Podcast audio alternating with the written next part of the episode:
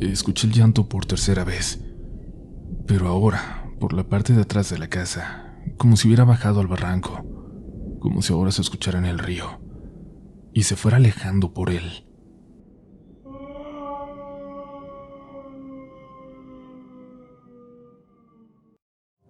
Comunidad Relatos de la Noche, gracias por darnos la oportunidad de llevar hasta ustedes las experiencias más aterradoras que hemos recibido esta semana. Vamos a ir desde Chiapas a la Ciudad de México y hasta la República Dominicana a través de las historias de hoy. Así que prepárense, pónganse cómodos, cómodas y déjense llevar por las siguientes historias. Y aunque te pedimos que tomes las siguientes experiencias con precaución y las veas como entretenimiento, Recuerda que eso hacen todos hasta que les toca ser protagonistas de un episodio de relatos de la noche.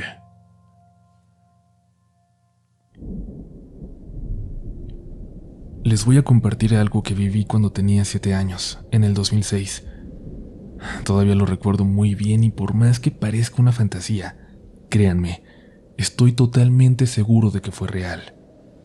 Yo soy de Comitán de Domínguez, un pueblito en Chiapas.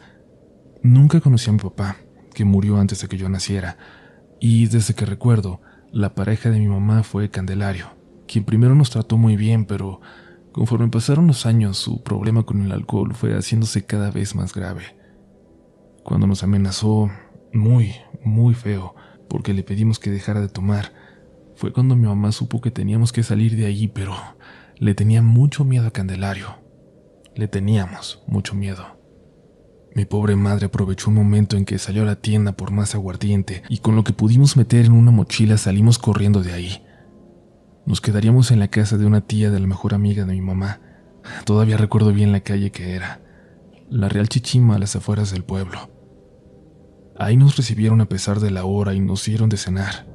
Nos tranquilizaron. Nos dijeron que nos podíamos quedar allí hasta que, dos días después, pudiéramos recoger algo de ropa cuando Candelario se fuera a trabajar y nos fuéramos para siempre del pueblo. Parecía un buen plan, pero yo en ese momento estaba asustado. Estaba seguro que nos había seguido, o que de alguna forma sabría que estábamos allí escondidos y llegaría en cualquier momento por nosotros. Por eso yo no dejaba de ver por la ventana. La señora de la casa lo notó y le dijo a su hijo que fuera por mí, que me quitara de la ventana. Su hijo tenía 12 años o algo así. Lo que recuerdo es que era más grande que yo. Y él me llevó a un salón donde prendió un GameCube y me dejó jugar. Yo jamás había visto un videojuego en casa. Solo conocía las maquinitas de la tienda. Mientras jugaba, ahora el que no dejaba de asomarse por la ventana era él. No tengas miedo. No tengas miedo de que venga tu papá por ustedes, me dijo. Nadie pasa por esta calle a estas horas. Nadie se atreve en noches como esta. Le pregunté por qué. ¿Alguna vez has visto un fantasma? Me preguntó. Le dije que no, pero su pregunta me dio mucho miedo. ¿Lo quieres ver? ¿Quieres saber por qué nadie se atrevería a venir a buscarlos hoy? Por inercia le respondí que sí, pero ahora me arrepiento. Mira, los van a acomodar en el cuartito del fondo me indicó. Tú deja la puerta entreabierta. En la noche voy y te hago una señal. De seguro te vas a despertar porque vas a escuchar cómo ladran los perros. Me empezó a dar mucho miedo y me arrepentí. Ya ni quise jugar Nintendo.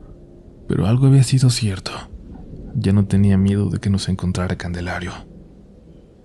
Era de madrugada ya. No recuerdo la hora porque nunca la vi, pero sentía que había dormido mucho cuando empezaron a ladrar los perros a lo lejos. Abrí los ojos. Ya ni recordaba que la puerta en efecto se había quedado entreabierta.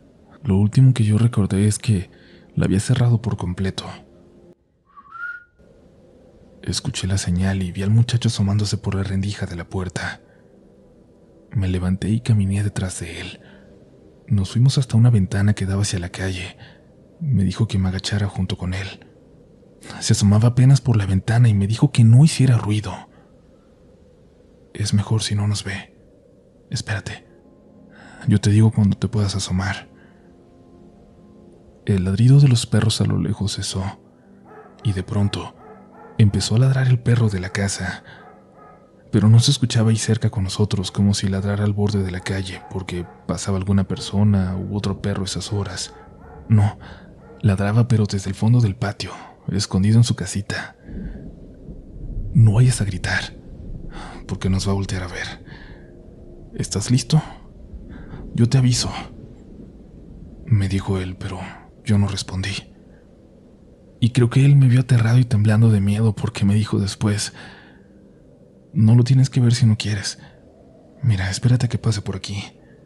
Yo te aviso en cuanto se vaya para que le corras al cuarto. Pero algo en mí me hizo querer demostrar valentía. Algo en mí quiso quiso ver algo más. Mi mente de niño pensó que si veía a algo peor que a Candelario, ya no tendría tanto miedo de él si nos lo llegábamos a encontrar. Quiero verlo, le dije y el muchacho apurado me dijo que ya, que me asomara, que estaba a punto de irse. Y me asomé.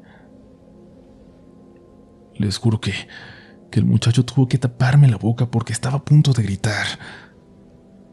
Por la calle iba pasando un señor, vestido como cualquier otro del pueblo, pero tenía un detalle aterrador. Su cabeza, la mitad de arriba de la cabeza, no la tenía. Se veía cómo le llegaba hasta arriba de la boca y lo que me hizo saber que no me lo estaba imaginando fue cuando volteó hacia nosotros y lo pude ver con toda claridad. El otro chico y yo salimos corriendo. Los perros empezaron a ladrar. El perro de la casa de pronto salió corriendo hasta el frente como si alguien se estuviera metiendo. Yo entré corriendo al cuarto donde estaba mi mamá tan asustado que me acurruqué con ella y me tapé con las cobijas. A pesar del escándalo, ella estaba tan cansada que no se pudo despertar. Escuché cómo se levantó la señora de la casa y regañó al niño, y le reclamó por despertarme para ver aquello, como si ella supiera a qué se refería. Lo regañó muy, muy feo. Después de un rato los perros se callaron. Ellos dos se fueron a dormir y a mí me terminó venciendo el sueño a pesar del susto.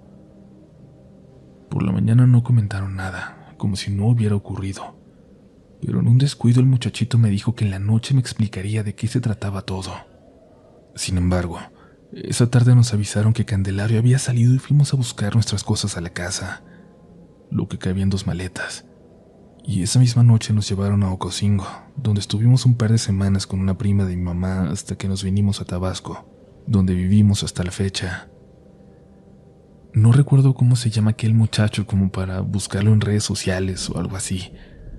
Aunque fue el momento más aterrador que me ha tocado vivir, me quedé con mucha curiosidad de saber quién era aquel hombre sin cabeza que pasaba por su calle en noches como esa.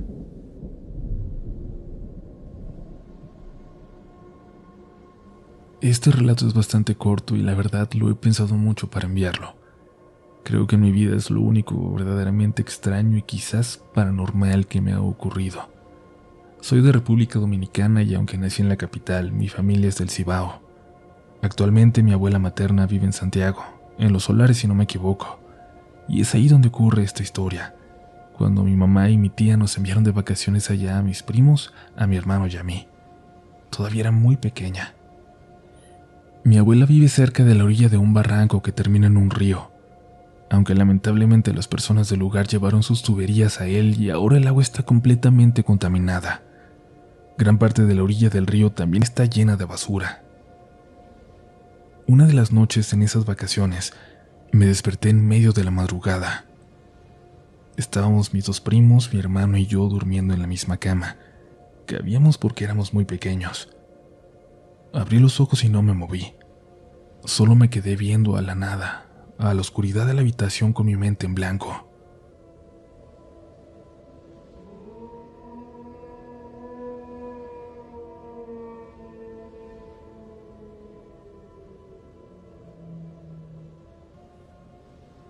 Cuando escuché un grito del lado izquierdo de la casa a la distancia, me asusté mucho.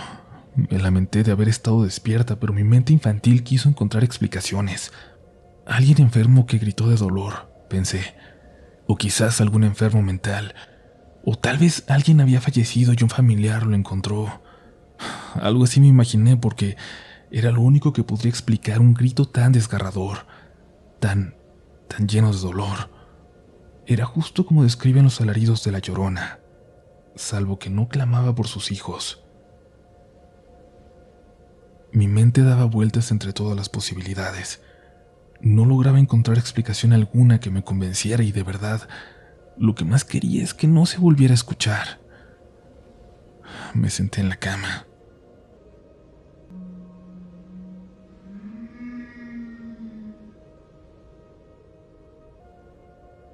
De nuevo escuché ese mismo alarido que lava la sangre, pero ahora del otro extremo, del otro lado de la casa. Se escuchó a una distancia que yo sabía que no era posible recorrer en los segundos de diferencia entre ambos gritos.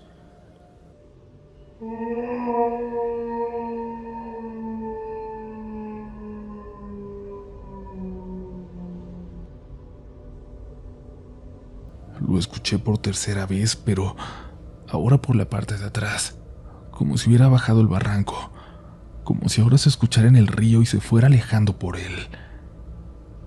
Me acurruqué para quedarme dormida o para intentar hacerlo, pero me imaginaba a la mujer que iba gritando.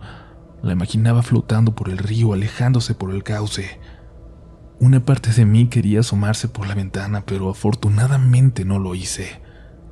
Por la mañana le pregunté a mi abuela sobre aquel llanto, aquellos gritos de la madrugada, pero dijo que ella no había escuchado nada, que seguro era alguna mujer que vivía cerca y que padecía de sus facultades mentales. No le insistí ni le expliqué que los gritos que había escuchado procedían de diferentes direcciones, que viajaron en segundos de la calle al costado de la casa y luego al río al fondo del barranco.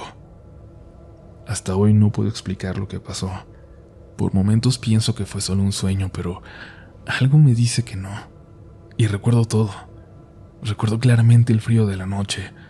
Me recuerdo sentada, mirando a todos lados, con los demás dormidos junto a mí. Gracias por escuchar mi pequeña experiencia. No se vayan comunidad porque aún nos queda otra historia, una historia más esta noche, pero te recuerdo que nos sigas en Twitter, Instagram y TikTok como RDLN Oficial. Si utilizas alguna de estas plataformas, ve y síguenos, salúdanos, será un placer ofrecerte contenido también por allá y recuerden que también me pueden seguir a mí en mis redes personales como Upolch. Estuvimos platicando mucho estos días sobre películas de terror en Twitter eh, recomendándonos películas entre todos, pero bueno, por allá los espero. Mi nombre es Uriel Reyes y sigues escuchando Relatos de la Noche. Hola comunidad, hola Uriel. Esta historia va escrita sobre todo para ti, para que tú la leas casi sin importar si llega a salir en el programa, y es que he notado por lo que publicas en tus redes que sales a correr muy de noche y bueno, yo tuve una experiencia terrible por hacerlo. Una experiencia que va más allá de los problemas de seguridad que se puedan vivir en nuestros países. Una experiencia que, por más que quiero explicar de otra forma, cada que la recuerdo, me convenzo más y más de que fue 100% paranormal. Cuando viví en Ciudad de México allá por el 2014, el banco para el que trabajaba me consiguió un departamento en Polanco, cerca de Reforma donde estaban las oficinas. Me gustaba mucho porque podía ir en bicicleta a pesar de que siempre salía muy tarde. Y me refiero muy muy tarde, en ocasiones pasadas de las 10 o las 11. Siempre tenía que correr para poder desestresarme, y los circuitos de Chapultepec fueron perfectos para eso. A unos metros del departamento, supuestamente seguros a pesar de la hora, pero quiero aclarar y tengo que ser muy específico en este aspecto que yo no había escuchado ninguna leyenda del lugar. Bueno, creo que en ese entonces ni siquiera existían relatos de la noche, pero además yo no consumía ningún tipo de contenido de terror. Esa noche debe haber sido viernes porque pasaban de las 12 cuando decidí ir a hacer unos 5 kilómetros. Ya no había nadie en las calles, mucho menos en el circuito en el que incluso ya habían apagado las luces, así que prendí mi lámpara y alisté mi gas pimienta. Claro, el lugar es seguro, pero nunca está de más protegerse. Había hecho cuatro kilómetros cuando paré a descansar. Me sentí extrañamente agitado esa noche. De pronto, por reflejo supongo, volteé hacia atrás. A unos 30 metros, Parada a la mitad del carril por el que yo venía corriendo, vi a una figura detrás de mí. Como estaba oscuro no noté si era hombre o mujer, pero ahí estaba parada, básicamente en la misma posición en la que yo estaba, pero metros por detrás. Ahí no me dio miedo, pero tampoco me hizo sentir cómodo, así que continué mi camino para alejarme de quien fuera que fuera. Debí haberme alejado unos 600 metros a gran velocidad, cuando me detuve de nuevo para ahora sí descansar un momento. Volví a voltear. De nueva cuenta, a 30 metros en la oscuridad, aquella figura. Aunque hubiera atravesado corriendo por entre los árboles, por aquella oscuridad para cortar camino, era imposible que me hubiera alcanzado así. Además, solo estaba parada ahí. No se notaba agitada ni nada, ningún movimiento. Di unos pasos hacia atrás sin dejar de verla y vi cómo empezó a caminar hacia mí manteniendo la distancia. Tomé mi gas y me preparé para correr con toda la energía que me quedaba. No sabía quién era, quizás solo algún loco, pero no tenía la más mínima intención de quedarme a averiguarlo. Así que corrí con todas mis fuerzas hasta llegar a Reforma donde ya estaría más iluminado y algún carro tendría que transitar a pesar de la hora. Corrí a toda velocidad y aunque me faltaban unos 100 metros decidí no detenerme, correr sin bajar la velocidad hasta donde el cuerpo me lo permitiera. En cuanto llegué a la banqueta me detuve y me dejé caer. Estaba totalmente agotado.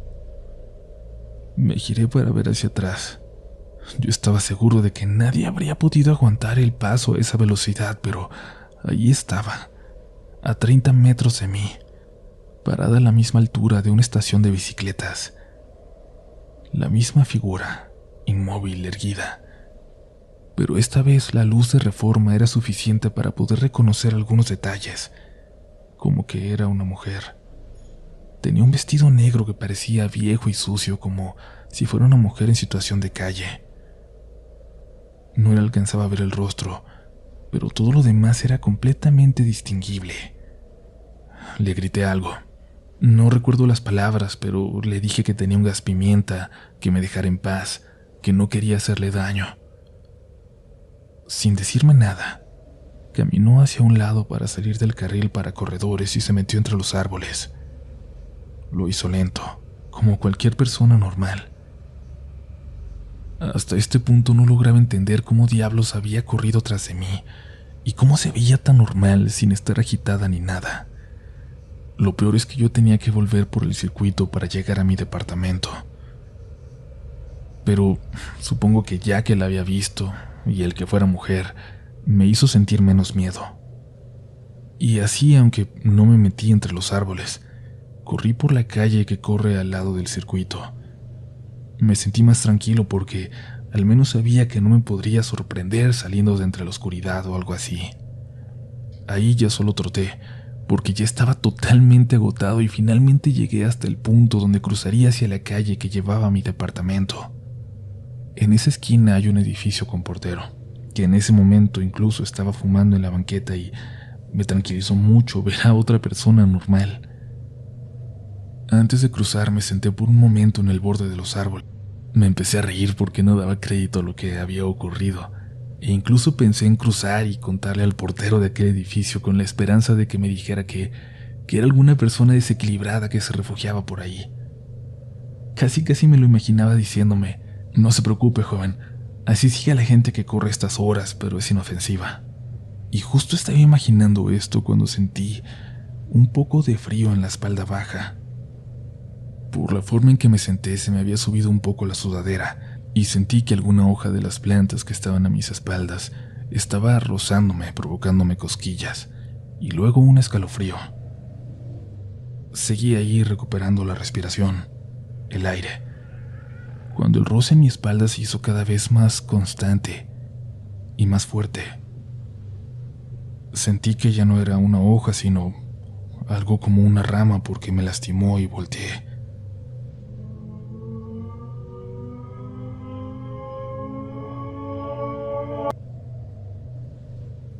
Recuerdo aquel sonido horrible mientras una mano que me tocaba con un dedo largo, asquerosamente largo, se volvía a meter entre las plantas. A partir de aquí, de este momento, el miedo no me deja recordar con exactitud. Pero me recuerdo a mí mismo cruzando corriendo sin mirar a los lados de aquella calle. Recuerdo al portero que en lugar de preocuparse cuando me vio, se metió apresuradamente a su edificio. Me recuerdo llegando al mío, cerrando todo con todos los seguros que tenía, y luego a mí en la ventana, asomándome con mucho cuidado, asegurándome de que aquella mujer no hubiera decidido seguirme porque estaba en el primer piso. Esa fue la última vez que corrí de noche y la última vez que crucé por esa zona de Chapultepec, incluso en bicicleta. Hasta hacerlo por la mañana me causaba escalofríos, así que empecé a rodear aunque me tardara más en llegar. Nunca volví a entrar. ¿Quieres un consejo? Nunca corras de noche.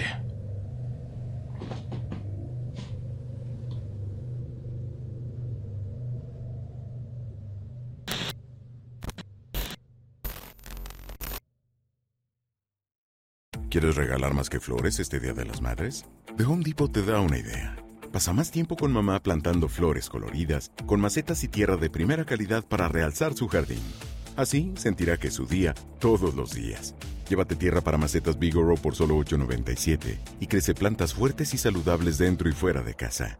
Recoge en tienda y sigue cultivando más momentos con mamá en The Home Depot. Haces más, logras más. Más detalles en homedepot.com diagonal delivery. With the Lucky Land slots, you can get lucky just about anywhere. This is your captain speaking. Uh, we've got clear runway and the weather's fine, but we're just going to circle up here a while and uh, get lucky. No, no, nothing like that. It's just these cash prizes add up quick. So I suggest you sit back, keep your tray table upright, and start getting lucky.